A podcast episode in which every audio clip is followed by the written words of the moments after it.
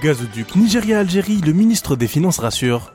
Le projet du gazoduc transsaharien qui devrait relier le Nigeria à l'Algérie pour ensuite s'étendre à l'Europe est au cœur d'une bataille qui fait rage entre l'Algérie et le Maroc. Cependant, l'Algérie a fait un grand pas dans cette bataille puisque c'est son projet qui est le plus viable à court terme. En effet, le pays a reçu un soutien de taille avec la Banque africaine de développement qui a annoncé son intention de participer au financement du projet. Réagissant aux déclarations du président de l'ABAD, le ministre algérien des Finances, Laziz Faïd, a affirmé que le gazoduc est un projet viable économiquement, soutenable et rentable. Les sources de son financement ne peuvent être que bancaires essentiellement, et on n'exclut pas que la BAD y participe.